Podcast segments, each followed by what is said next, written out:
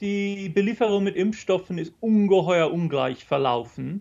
Die reichen Länder haben die gesamte Lieferung im ersten Jahr mehr oder weniger monopolisiert. Dass jetzt endlich was abgegeben wird, das ist, halte ich mehr für selbstverständlich. News Junkies. Was du heute wissen musst.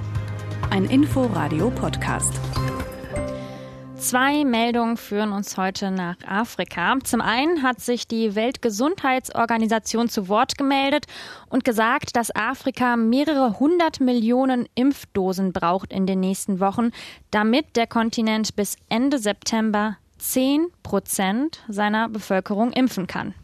Zum Vergleich, in mhm. Deutschland sind jetzt schon 16,4 Prozent der Menschen vollständig geimpft und noch krasser wird der Vergleich, wenn man sich diese aktuelle Meldung aus Kalifornien dann noch zu Gemüte führt. Da heißt es jetzt nämlich Vax for the Win.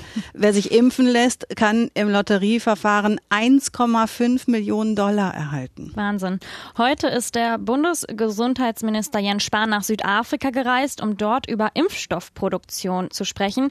Und das war dann die zweite Meldung, mit der wir entschieden haben, heute gucken wir mal genauer auf den afrikanischen Kontinent. Denn da gibt es einige Fragen zu beantworten. Mhm. Warum wird dort so viel weniger geimpft als in Europa oder den USA? Wie verläuft überhaupt die Pandemie dort?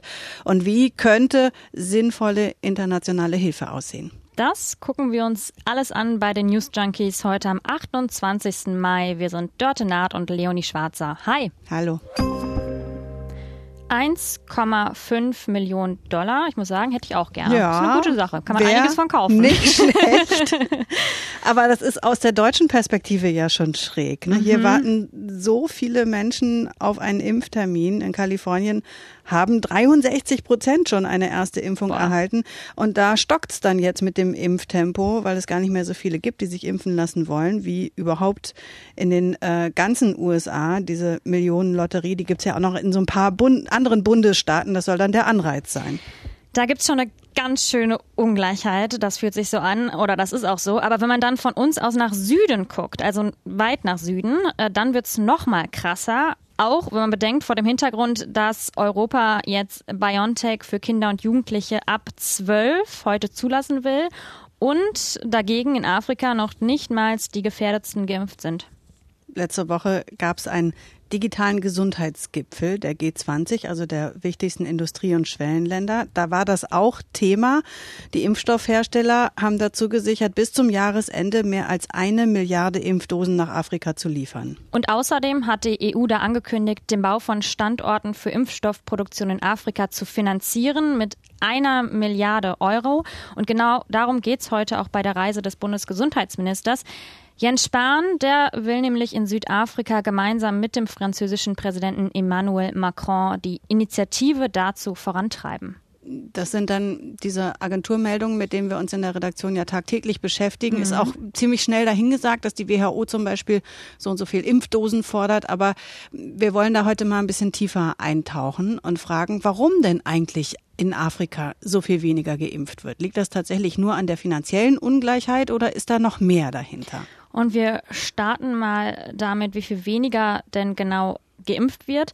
In Afrika sind bisher gerade mal zwei Prozent der Bevölkerung geimpft. Und wenn man jetzt auf die Weltkarte der Weltgesundheitsorganisation WHO guckt, dann könnte man denken, naja, vielleicht ja auch gar nicht so eine große Katastrophe, denn die Infektionszahlen, die sind gar nicht so hoch.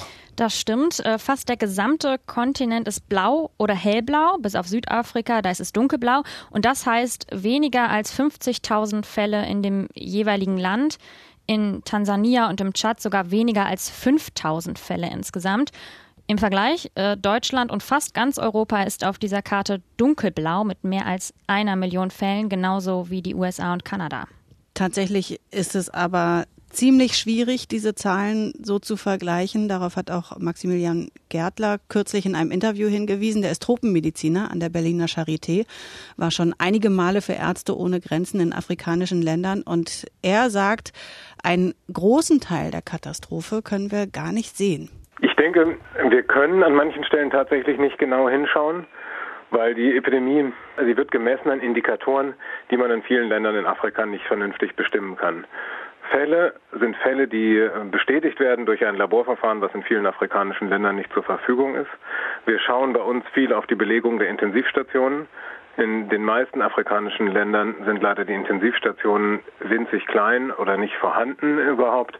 Ja, es gibt also sowieso eine sehr hohe Dunkelziffer. In Tansania zum Beispiel, ein Land mit fast 60 Millionen Einwohnern, offiziell gerade mal 509 Corona-Infizierte.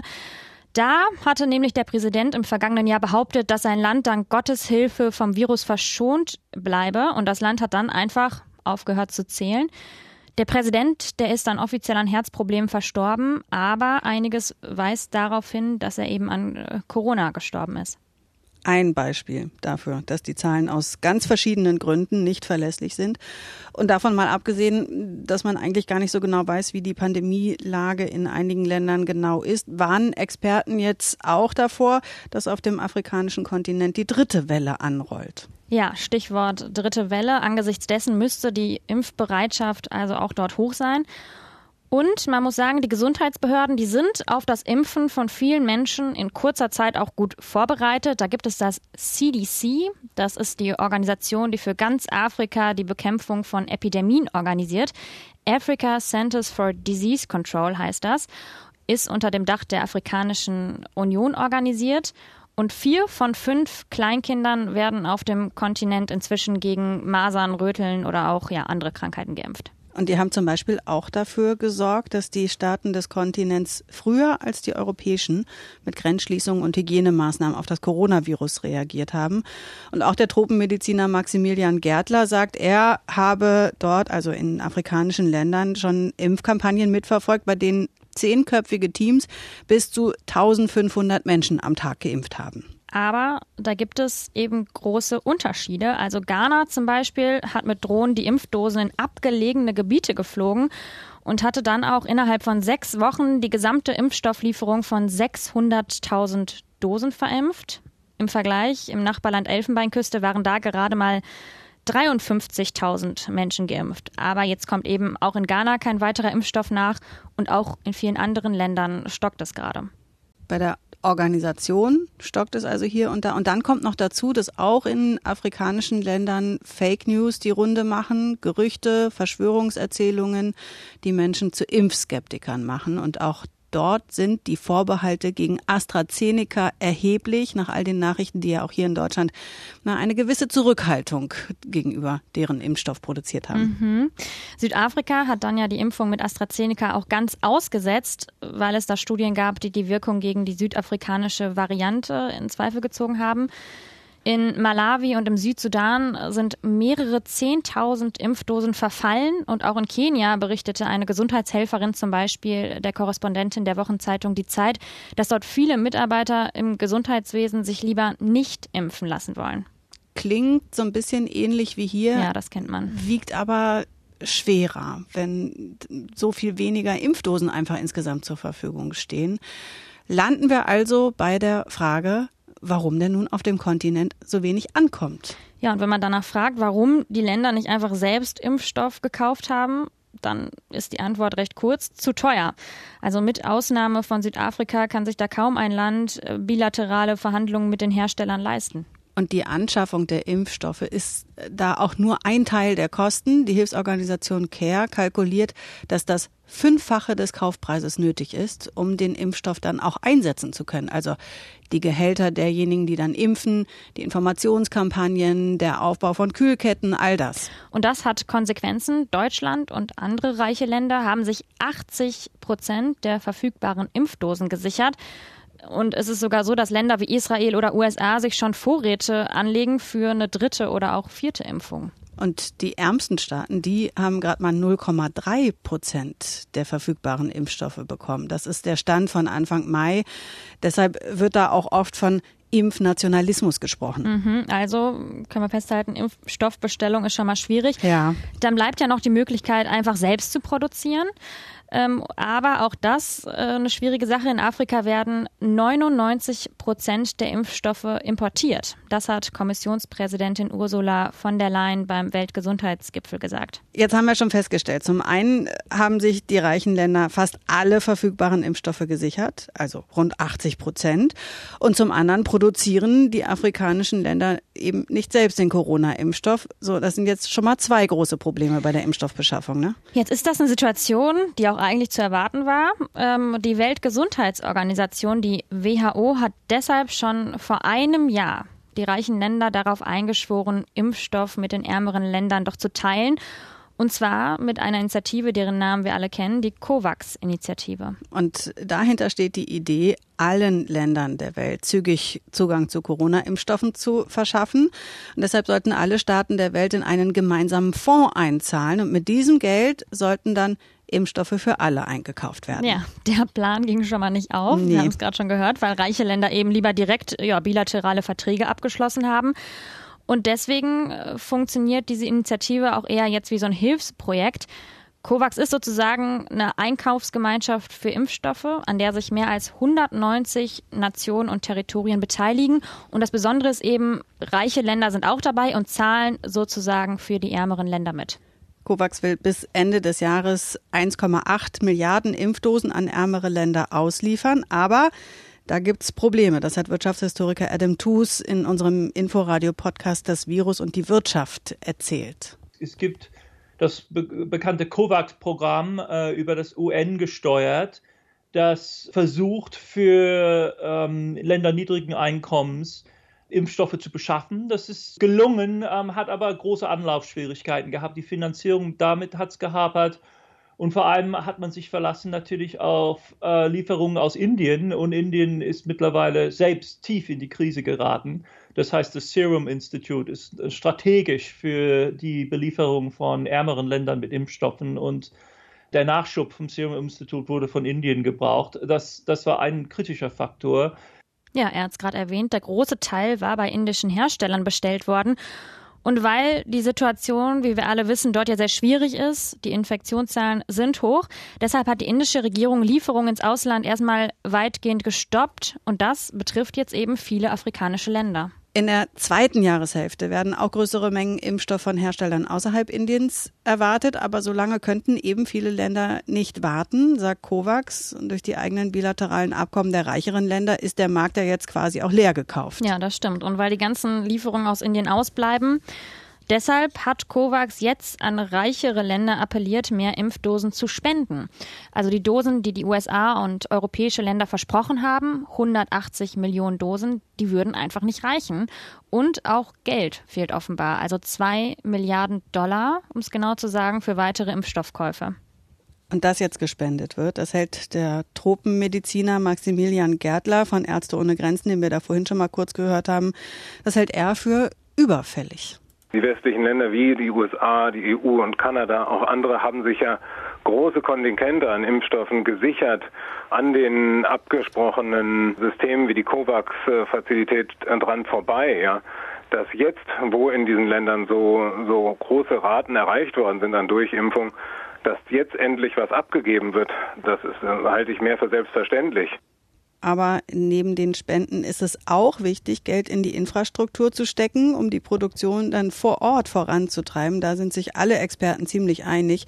Deshalb ja auch die Initiative der G20, das jetzt aufzubauen und die Gelder der EU dafür. Das wäre ein Riesengewinn, das sagt auch Wirtschaftshistoriker Adam Toos wenn wir über Belieferung reden, dann, dann, dann reden wir ja ein konkret über Produktionsstätten. Wo, wo, wo wird produziert? Und das zentralisierte Modell funktioniert zu, zu einem gewissen Grad, aber wenn wir über die Belieferung der Weltbevölkerung reden, dann, dann müssen wir über eine dezentrale Produktion reden. Äh, das heißt, wichtig ist es, Kapazitäten zu bauen. Indien hat da wirklich, äh, ist wirklich das Beispiel dafür. Seit den 80er Jahren haben einige indische Pharmaziefirmen äh, sind da wirklich massiv eingestiegen in, in die Impfstoffproduktion. Weniger Entwicklung als Produktion. Serum Institute ist mittlerweile das wichtigste, die größte Kapazität weltweit für, für Impfstoffproduktion. Und eine ähnliche Einrichtung in, in Afrika aufzubauen, wär, wäre ein Riesengewinn. Ja, und wir hatten es am Anfang des Podcasts schon. EU-Kommissionspräsidentin Ursula von der Leyen hat also angekündigt, dass die EU mit einer Milliarde Euro den Bau von Standorten unterstützen wird. Herstellung und Zugang zu Impfstoffen sollen dadurch in Afrika gefördert werden. Sind wir also wieder da, wo mhm. wir angefangen haben. Bundesgesundheitsminister Jens Spahn und Frankreichs Präsident Emmanuel Macron, die wollen ja jetzt aber ihrem Besuch in Südafrika eben diese internationale Initiative auf den Weg bringen. Und die soll dann afrikanische Staaten beim Aufbau einer eigenen Produktion von Corona-Impfstoffen unterstützen. Ja, dann auf der anderen Seite in Südafrika, da steht der Winter vor der Tür. Die Zahl der Neuinfektionen steigt. Mein Gefühl an der Stelle ist so ein bisschen, das dauert alles zu lange. Also ich meine, internationale Initiative klingt gut, aber ich denke, das hätte einfach ja schon viel eher passieren müssen wie wir es am Anfang schon gesagt haben, wir sind irgendwie gefühlsmäßig schon so mit einem Fuß so raus aus der Pandemie, freuen ja. uns auf den Sommer. Außengastronomie ja, lässt grüßen. Genau. Und in afrikanischen Ländern, da ist es noch ein sehr, sehr weiter Weg. Ich finde so ein bisschen am Ende dieser Folge, das teure Gut ist doch in diesem Fall Zeit, dass sich die westlichen Länder durch ihr Geld erkauft haben. Mhm. Zeit, in denen auch die Wirtschaft dann wieder schon angekurbelt mhm. wird. Und einen Punkt hat Maximilian Gärtler dann noch gemacht, der Tropenmediziner, der sagt nämlich, weil die anderen Maßnahmen, mit denen man die Pandemie eindämmt, weil die in Afrika so katastrophale Auswirkungen haben, weil eben Menschen, die am Existenzlimit leben, wenn sie nicht arbeiten können im Lockdown, dann auch gleich nichts mehr zu essen haben. Deswegen wäre eigentlich, wären die Impfungen dort viel dringender nötig. Eine weite Reise war das mhm. über den afrikanischen ja, Kontinent. Aber hallo. Was war sonst noch los? Wir wissen schon, Jogi Löw geht, Angela Merkel geht, aber das ist die Neuigkeit. Einer will bleiben, Bundespräsident Walter Steinmeier. Da ploppte nämlich eben die Eilmeldung bei uns auf den Handys auf. Im Schloss Bellevue hat er heute angekündigt, dass er für eine weitere Amtszeit kandidieren will. Er wolle auch in einer Zeit nach Corona das Land begleiten, so hat er sich geäußert. Na, dann hoffen wir doch mal, dass diese Zeit nach Corona vielleicht auch bald anfängt. ja, das hoffe ich auch. Aber tatsächlich erst im Februar im kommenden Jahr fällt die Bundesversammlung die Entscheidung, ob er bleiben darf. Das ist noch ein bisschen hin, da kann man Hoffnung haben. Und ich hoffe, dass es dann auch vor allem in echt stattfindet und nicht per Videokonferenz. Und vielleicht ja auch ohne Maske? Und mit einer ganz, ganz dicken Umarmung am Ende. Ah, hm, das wäre ja. schön. Könnte man noch ewig so weiterführen. Ich habe heute noch einen neuen Namen kennengelernt. Peter Benenson. Kennst du den? Ich müsste lügen, wenn ich sage ja. Nein, ich habe ihn noch nie gehört. Ich ja, wie gesagt, auch nicht. Das ist ein britischer Rechtsanwalt. Der hat 1960 einen Artikel über Portugal gelesen und der hat ihn so empört, dass daraus eine mittlerweile weltweit wichtige Menschenrechtsorganisation geworden ist es fühlt sich ein bisschen so an, als würde da noch was von der Geschichte fehlen oder es ist sehr stark verkürzt. ja, ein ganz kleines bisschen. Portugal war damals noch eine Diktatur und es ging in dem Artikel um Studenten, die ins Gefängnis kamen, weil sie auf die Freiheit angestoßen haben. Und das hat besagten Peter Benenson so empört, dass er Menschen dazu aufgerufen hat, Briefe an die Regierung zu schreiben. Und aus dieser simplen Idee ist dann Amnesty International entstanden. Eine der Meldungen heute, jetzt habe ich es erkannt, die Menschenrechtsorganisation Amnesty International, die ist nämlich 60 Jahre alt geworden. Ja, ich bin so ein bisschen unsicher, ob man da Happy Birthday sagen sollte. Zumindest wäre es ja besser, es müsste sie gar nicht geben. Mhm aber die Welt sieht eben anders aus. Das stimmt und deswegen trotzdem gut, dass es sie gibt, mit mittlerweile etwa 10 Millionen Unterstützern und Unterstützerinnen weltweit, äh, wie die Organisation selbst sagt. Denn die decken ja immer wieder Menschenrechtsverletzungen auf. So, insofern 60 Jahre wichtige Arbeit. So ist es. Und wir, wir beide sind ganz schön durch für diese Woche, würde ja. ich sagen. durch mit der Woche und auch ansonsten so ein bisschen durch, aber äh, das kriegen wir schon hin. Und jetzt regnet es auch noch. oh nee, und ich muss mit dem Fahrrad nach Hause. Gut. Und ich habe gleich einen Tisch reserviert draußen. Ah, herzlichen Glückwunsch. Vielleicht habt ihr ja noch was. Verbesserungsvorschläge, Grüße, Lob. Könnt ihr alles schicken? An newsjunkies.inforadio.de. Also, schönes Wochenende. Tschüss. Tschüss. News Junkies. Was du heute wissen musst. Ein Podcast von Inforadio. Wir lieben das Warum.